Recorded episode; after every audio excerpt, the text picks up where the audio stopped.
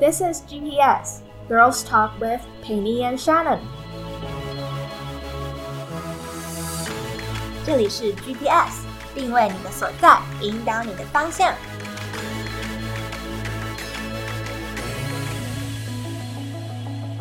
大家好，我是 Shannon。大家好，我是佩妮。现在你收听的是今晚有空吗系列。 哎，没错，我们一开始设置这个，喂，今晚有空？你有空吗？还是谁？今晚有空吗？哦，大家都有空的时候，我们想聊一些嗯，跟出国还有留学比较没有相关的话题。对，然后也想跳脱一直都是访谈的形式。对，就是嗯一些我们比较有兴趣的、比较多元的主题，然后也让大家看看我们自然相处的方式。听听看我们自然相处的方式，看不到看不到，所以我们就听听看。对，那今天我们很想跟大家讨论一个刚毕业大学生一定都会非常感兴趣的主题，就是研究所申请这件事情到底有多焦虑？说有多焦虑就有多焦虑，超级焦虑，但我们还是要完成。嘿呀，而且呃，我们我们在讨论申请研究所这个主题的时候，我们还想就是也跟大家分享，其实这个疫情期间申请研究所，尤其是我们想申请国外的研究所，会有很多意想不到的阻碍。对，嗯，好，那我们今天的进行方式呢，我们就会。让让我来 访问访问沙能，对，我们想要做个两集，就是一访问我，然后再我来访问。嗯，对，其实嗯，因为大家听我们其他访问，比如说我们之前访问过瑞婷，我们访问过李安，他们在美国和台湾留学都有很相当成功的经验。当然，他们也分享了过程跟准备的时候那些嗯比较困难的部分。可是。嗯，我们现在还停留在申请阶段。其实我们两个都还没有学校，都还没有公告那个结果。我们就是那个所有东西都递出去，然后就是没有办法，没有办法再做什么事情，就是焦虑在那边等待。对对对对，就是大家其实都会经历这个阶段，然后刚好我们就停留在这个阶段，我们就以非常真实、真枪实弹的这个经历来跟大家分享。对，是一个很脆弱的对，我们很脆弱，又很真实，而且，嗯，其实我觉得是一种疗愈的过程啊，就是因为我们两个都在等待当中，所以希望我们两个可以在彼此访谈的过程里面也疏解一些我们紧张的情绪。那希望大家也可以多多给我们意见。好，我们一起加油。OK，好，那今天我们要问 Shannon 的第一个问题就是，疫情当中申请研究所，申请国外的研究所，呃，你可以谈一谈你遇到困难吗？觉得，因为我们两个申请的国家新加坡是新加坡，他们原本就已经，我们申请的学校原本就已经有线上申请呃系统，所以还算很幸运。基本上线上就可以完成所有的一切。嗯，但我听到最凄惨的故事是日本。哦，对，对我听说你的朋友的惨事，就是那，请你跟大家分享一下，你这位申请日本研究所的朋友发生什么样的惨况？好，我嗯，不知道大家对日本现在疫情政策上处理的状况有多少了解？反正就是他们呢，基本上没有很实质的或是很快速的对策。嗯嗯，就像。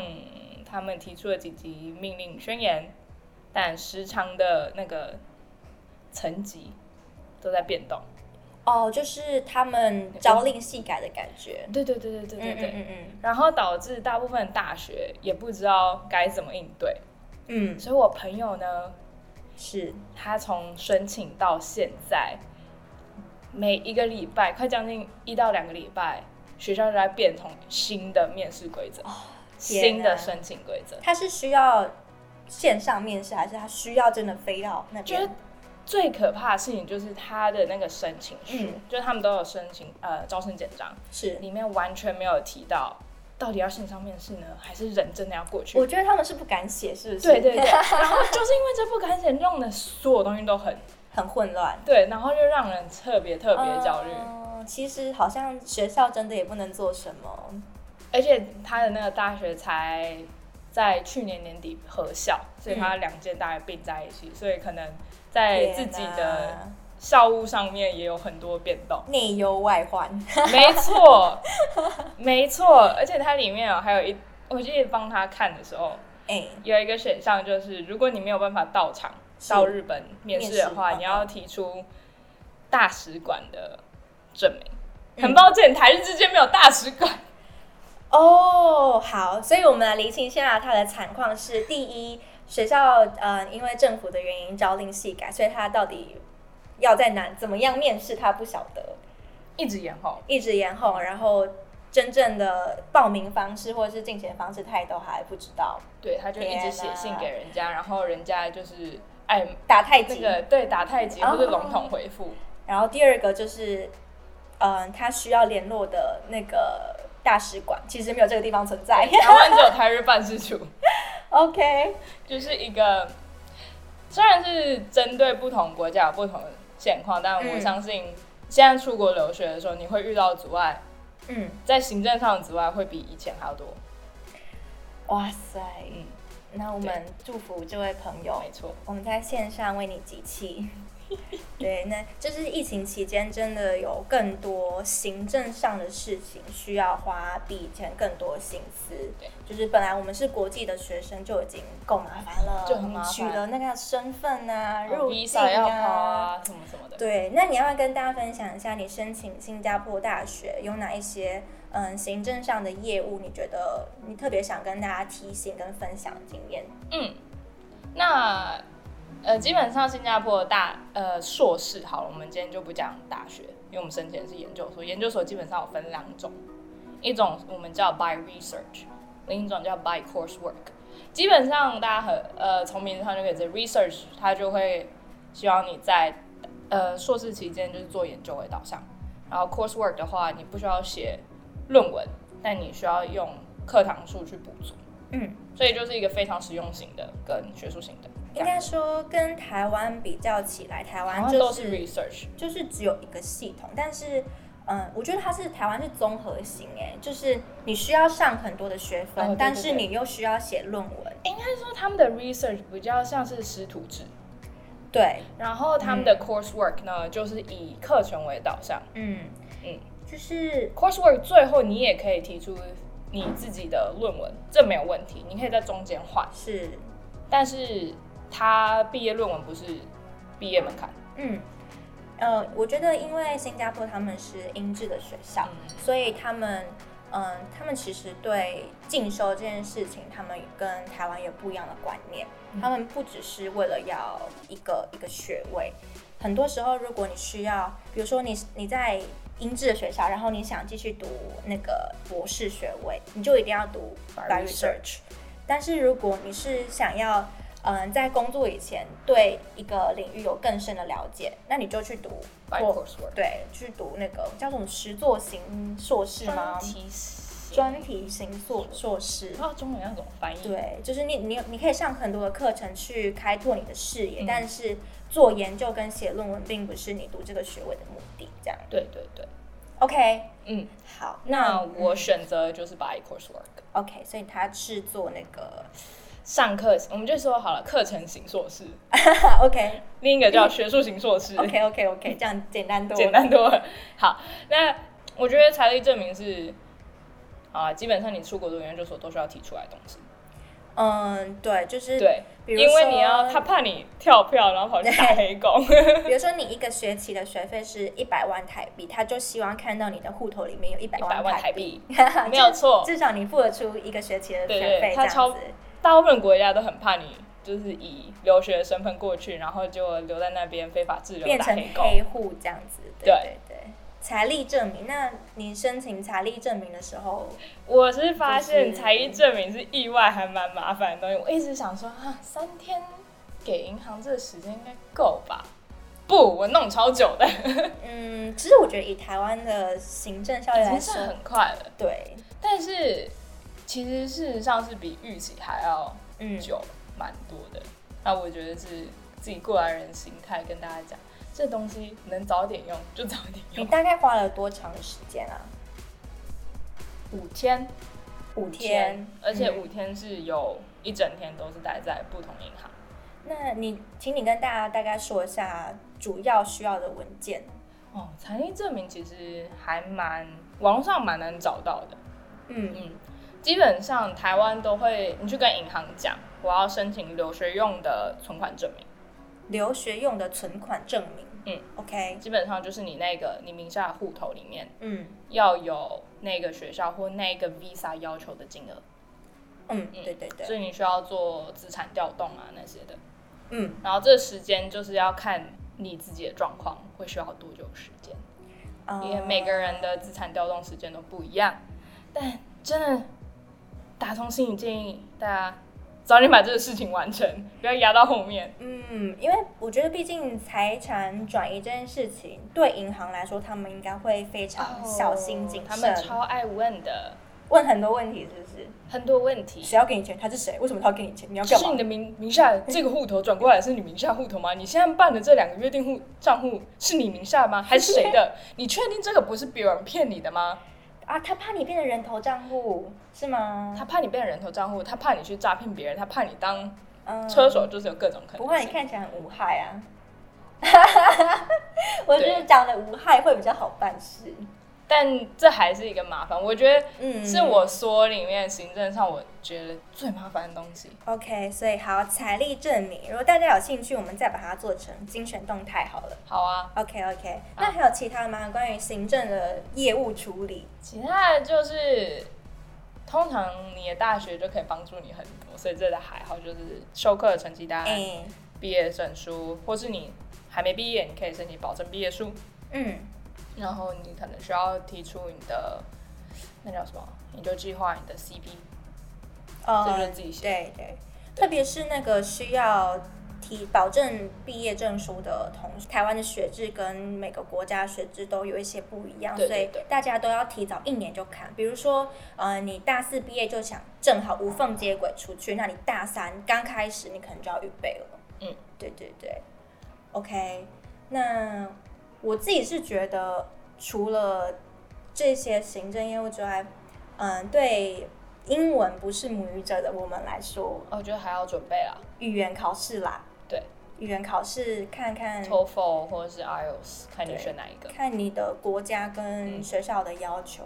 嗯，因为我们是申请新加坡的大学，那新加坡基本上就是走英制的体系，所以我们是是读，我们是考 IELTS 的学术组。对，对，哎就是，刚好我们两个考不同版本哎，我是考电脑版，我是考笔试版。对对，因为听说读写这写就会差很多，像我是英文打字就没有很顺畅的人，所以我我就考了笔试。嗯，然后我会选择考电脑版，最大的原因是因为电脑版成绩出来速度很快，大概三个工作天上下，你就可以拿到你的成绩单。嗯，嗯对，其实这些国际英语认证的考试，他们的场次都非常多。我觉得主要还是大家要提前预备，因为就算你英文能力很好，但是考试有他自己的一套那样的规则，你还是要去适应，写一下题本会好一点。还是我们下一次如果看大家很想继续讨论语言考试的话，我们再来开抽空来讲一集。虽然我们没有考的说特别好啊，对啊，我们就可以过就好，可以过就好这这其实就是可以过就好，真的，大家不要担心。我们要再把那个瑞婷讲过的话拿出来，他要说那个才不是最重要的对对点。我们亲爱的瑞婷告诉大家，所有的担心都是多余的。没错，OK，那好，我们处理完就是正事了，我们来照顾一下大家的小心灵。我们来谈一下，就是呃，申请研究所我们所需要的预备的心理素质。我觉得有一个很直接问题要问你，就是你为什么要读研究所？你为什么需要读研究所？我自己觉得为什么要读研究所？你要想这个时候，必须想说，你从这个研究所你希望获得什么，或是你想要成为的人需不需要这个学位？嗯像我自己会做这个最大的决定，是因为我在台湾找不到我想要学的东西。是，这很实际。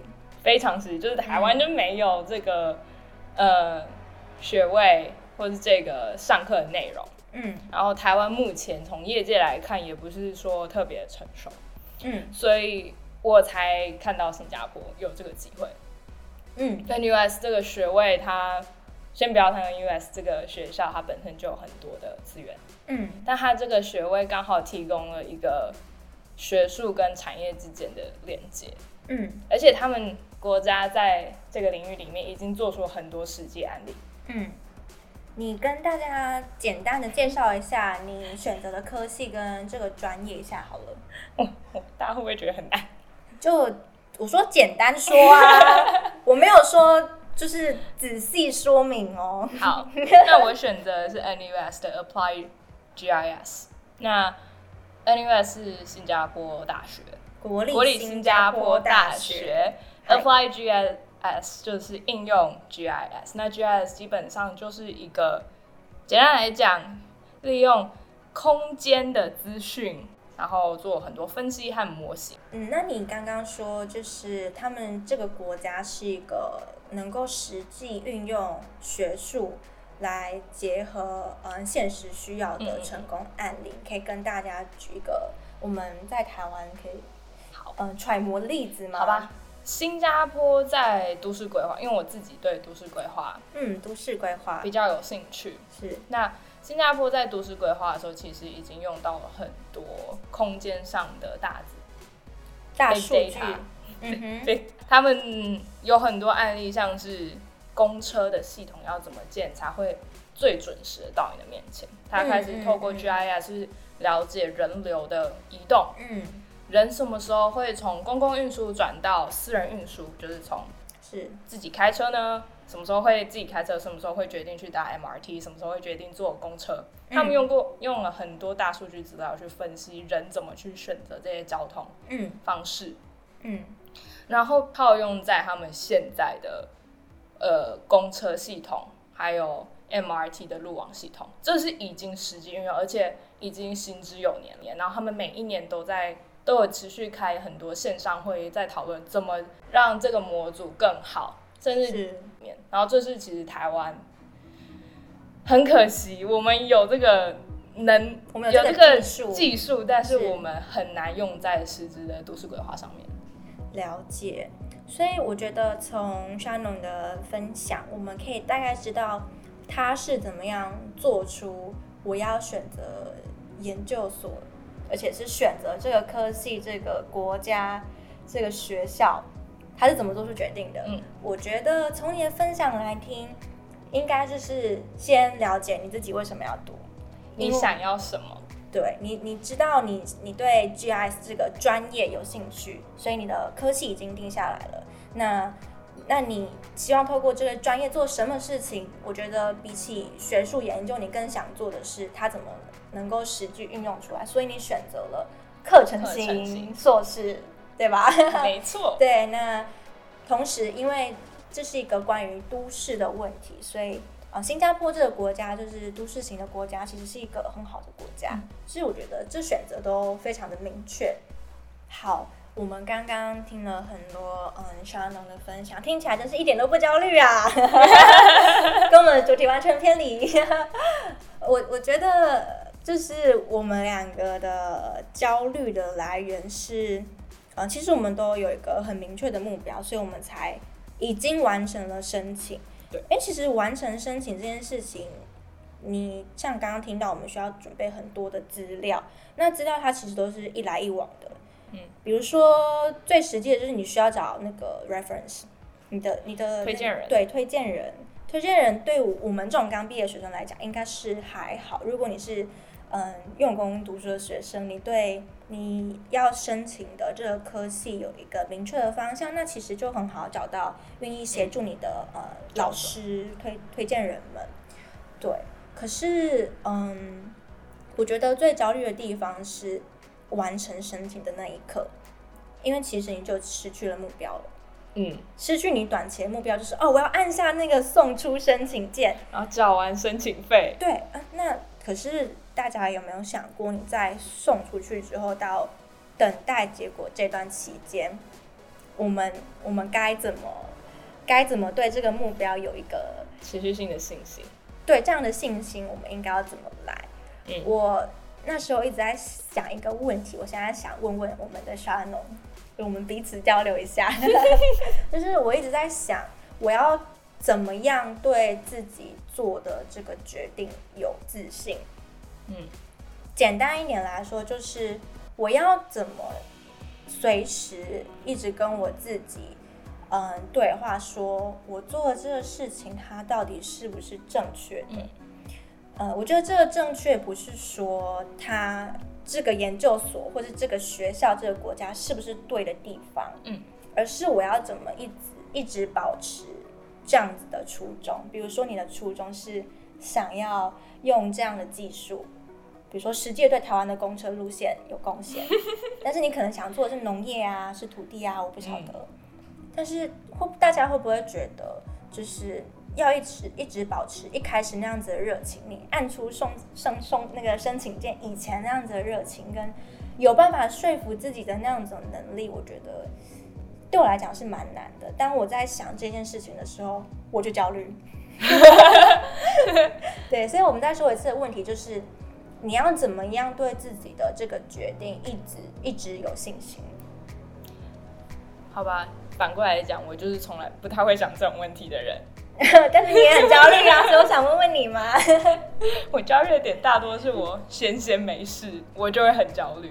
嗯，就是没有目标啦。对这种状况，我就会非常焦虑。嗯，但我一直觉得，我我不知道这可不可以算直接回答的问题，但我觉得可以做连接，嗯就是会觉得焦虑是因为你会一直怀疑自己这个决定，因为毕竟很未知，，很未知。对对，但是我觉得可以回到一个很根本的，就是你再去想一下，为什么这个学位对你很重要？你为什么要出去？我觉得这个本来如果这个一刚开始这个为什么要出国读研究所，嗯这个核心问题，你有一个很清楚的想法的时候，嗯对我自己而言，它就已经是可以足以支撑我的自信。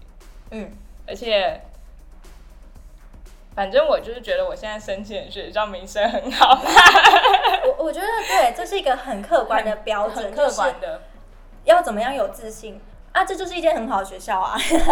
对，我觉得是，就是要找到一个可以可以不是说服自己，但是找到一个可以保持这种干劲的理由。还有一个就是嗯我觉得现在申请的学校对我而言，我不会觉得会有委屈。对你来说，这不会是一件你需要将就的事情。对对对对。对，滚真好，将就，没错，对，嗯，对我我觉得可以理解，因为有时候大家可能会为了就是，比如说我需要一个呃，那叫什么 B plan，哦，Plan B 对，就是我需要一个嗯后后后路。后路，对，退路，我需要一个退路，但是这个退路常常是不是你想走的路？嗯。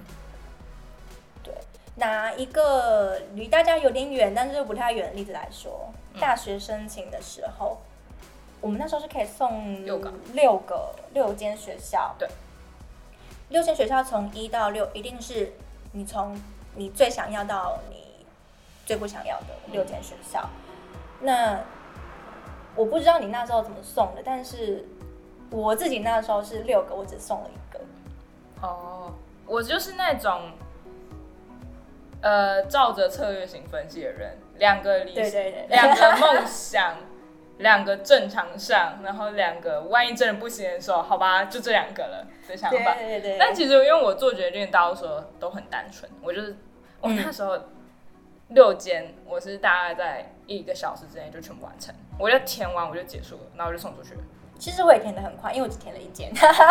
你那个是因为只有一个选项，我是六间做那个决定的时候，一切都很咻咻咻的就当过去了。啊年少轻狂啊。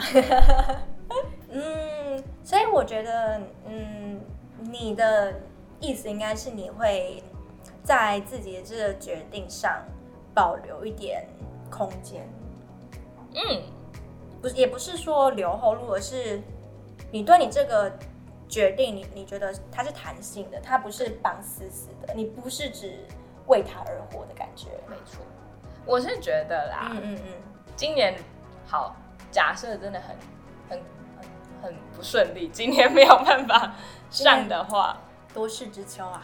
对，但是我不会把研究所当成我人生当前的唯一目标，因为其实我对我自己的人生规划，我还有很多想探索的事情。